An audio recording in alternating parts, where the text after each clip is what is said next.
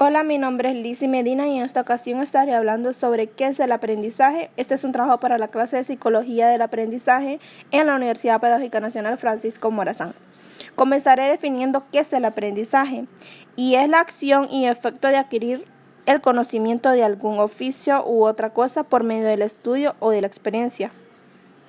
Es decir, cuando somos capaces de desempeñar un arte u oficio, hacemos evidente que hemos aprendido esta relación surge de la definición del aprendizaje como un proceso mediante el cual adquirimos conocimientos, habilidades, incluso actitudes que se manifiestan en conductas específicas como contestar un examen, eh, resolver un problema o dialogar con alguien.